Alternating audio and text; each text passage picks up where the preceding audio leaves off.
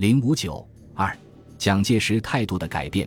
如前所述，蒋介石在西安事变中曾同意张学良、杨虎城提出的释放上海被捕的爱国领袖的要求，并保证回京后即下令办理。国民党五届三中全会后，内战停止，国共第二次合作正在积极进行。全国人民强烈要求团结抗日，形势较前有了明显的变化。五六月间，蒋介石准备邀集一些社会名流在庐山开会，共商抗敌御侮、复兴民族的大计。七君子都是著名的学者，又是抗日救国的领袖人物，也在网罗之列。六月初，蒋介石嘱咐叶楚仓早些结束七君子案。也说：“我们早已安排妥当了。”先在苏州高等法院对他们审讯一下，然后押解到南京反省院拒绝悔过，再由杜月笙出面把他们保释出来，送到庐山参加会议。蒋介石听后皱皱眉头说：“不要这样麻烦了吧？”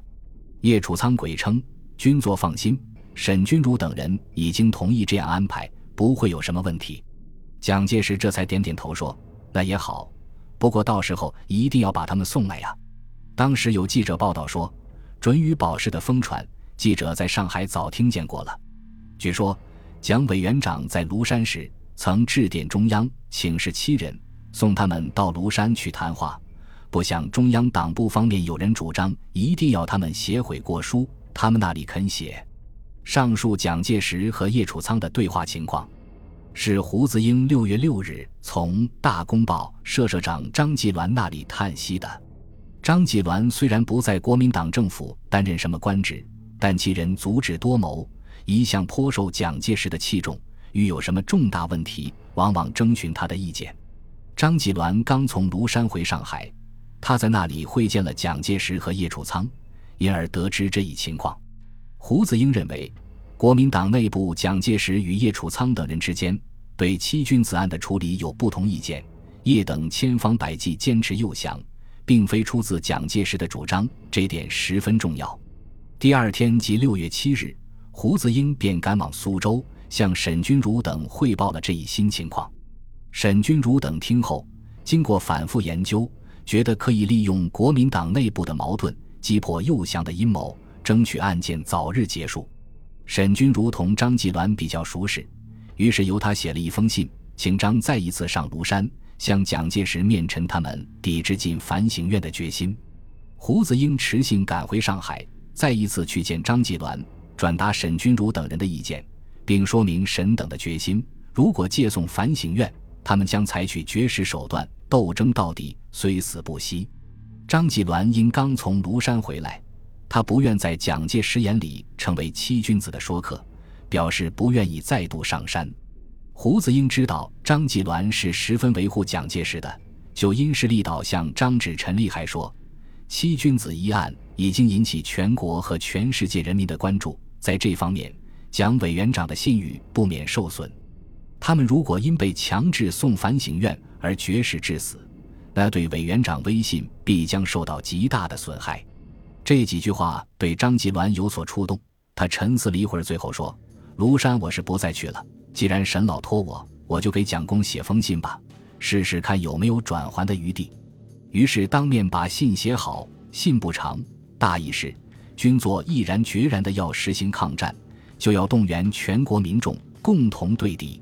但是现在主张抗敌的最大群众组织救国会七位领导人却还关在监牢里，这是与人民对立，与抗敌不利。现在他们七人坚决反对进反省院。甚至准备采取绝食的手段。如果万一发生不幸，则各方面的反应将对国家、对委员长均有不良影响，请军座三思。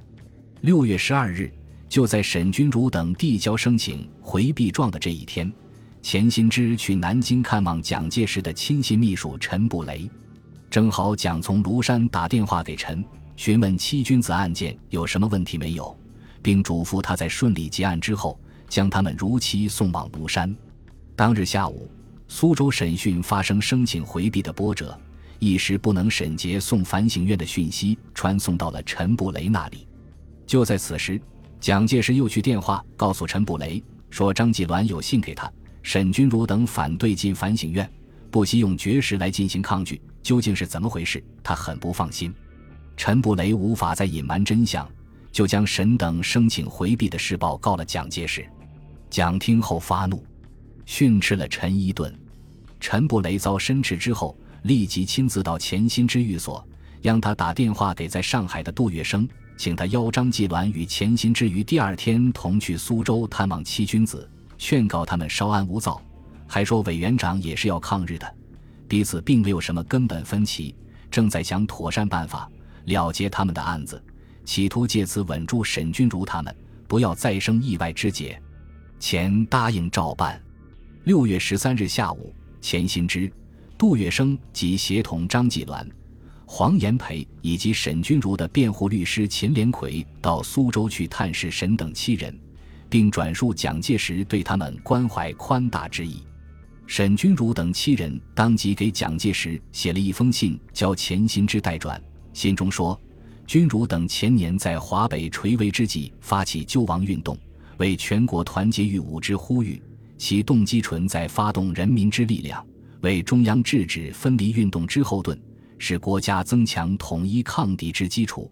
其绝无反对政府之用心，可知天日所发表文件足资证明。”君儒等在羁押中，对个人利害非所计及，其所忧惶心念者，则为救亡运动之前途。如能在政府抗敌御侮之国策下努力工作，关于此问题，深愿得见面叶君作亲怀陈述，既获君作恳切之指示，以求得合理之解决，则对国家对社会使君可告无罪，而无负于君作之厚望焉。十四日，蒋介石密电叶楚仓。如沈钧儒等来山时，请代邀杜月笙、钱新之两军同来古岭务谈为盼。十七日，沈钧儒等再致杜月笙、钱新之信说：如蒙准予保释，屈服庐山，必可剖陈一切，获得合理之根本解决。对于经过反省院一点，均等认为于国家前途无益，与个人人格有损，万难接受。不得不誓死力争，唯有尽其在我，依法应诉而已。沈钧儒等于六月二十二日写了第二次答辩状，指出原救国会发起于二十四年中，华北问题极端严重，分离运动迫于眉睫之际，故当时中心主张即为制止分离运动，统一民族阵线，而以抗日为最高之目标，其促成一个统一的抗敌政权之呼号，即根据此种要求而来。其意在集中抗日力量于中央领导之下，而绝无改组政府之企图，实彰张明甚。即以常识判断，被告等为主张西征御侮之人，以安忍倡改组政府之说，以增重内争、消耗国力，而自陷于矛盾乎？其次，若停止内战及全国各党派各阶级合作等主张，其意义亦均在保存抗日力量。而使之集中于政府领导之下，千言万语，待无不以抗日为依归。答辩状说：目下华北危机依然迫急，敌伪四系思成，不减当年。被告等身处囹圄，忧惶万状，为国自效，故常寤寐以求之。为此，理和补具意见，请军院虚衡时局，宣告被告等无罪，为政府国策做进一步之阐明。为民族增益重之团结，国家前途实力赖之。第二天，即二十三日，沈钧儒等再次致书蒋介石，并寄去第二次答辩状附文一纸，信中表示：嗣后如或在军座领导之下结其奴台，为国效力，不胜大愿。疑似犹渡，前两先生保出，即当随同渡。前两先生复卢聆讯。六月二十二日。叶楚仓在致杜月笙、潜心之密电中说：“审视是非，先将悔过书内容决定，未便复读，务其立即转之具悔过书。如能接受，并草送文稿，地念四臣到户，可再做内容文字之研究。”杜月笙、钱新之二十二日将蒋介石致叶楚仓和叶志度、钱两密电写至苏州给七君子看时，李公朴在日记中写道：“关于悔过书一点。”在最早的时候，就有人暗示过，我们曾坚决的明白说这是不可能的。后来文度先生亦表示反对，丁香叶说明一切。叶亦认为不必再提。此次观叶殿，竟仍未须悔过，真不知是何用意。到庐山是蒋先生要我们去，非我们求去。今一句悔过书为我们复庐的条件，是只等于不要我们复庐耳。无人是绝不会签署任何有失立场、有丧人格之文件耳。邹韬奋也说：“誓死保全人格，是要替中华民族人格稍留余地；誓死力争救国无罪，是要替救亡运动前途稍留生机。”七月十六日，沈钧儒在其致儿子沈亮的一封信中。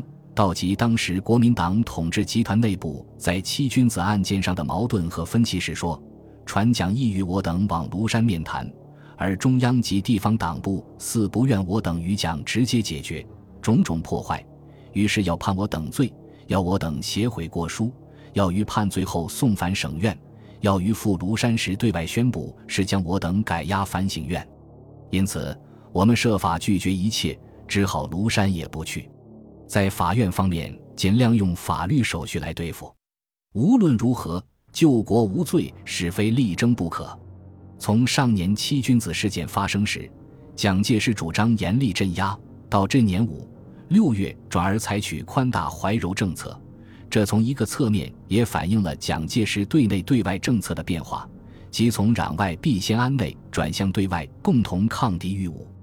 这对七君子的出狱起了重要的影响。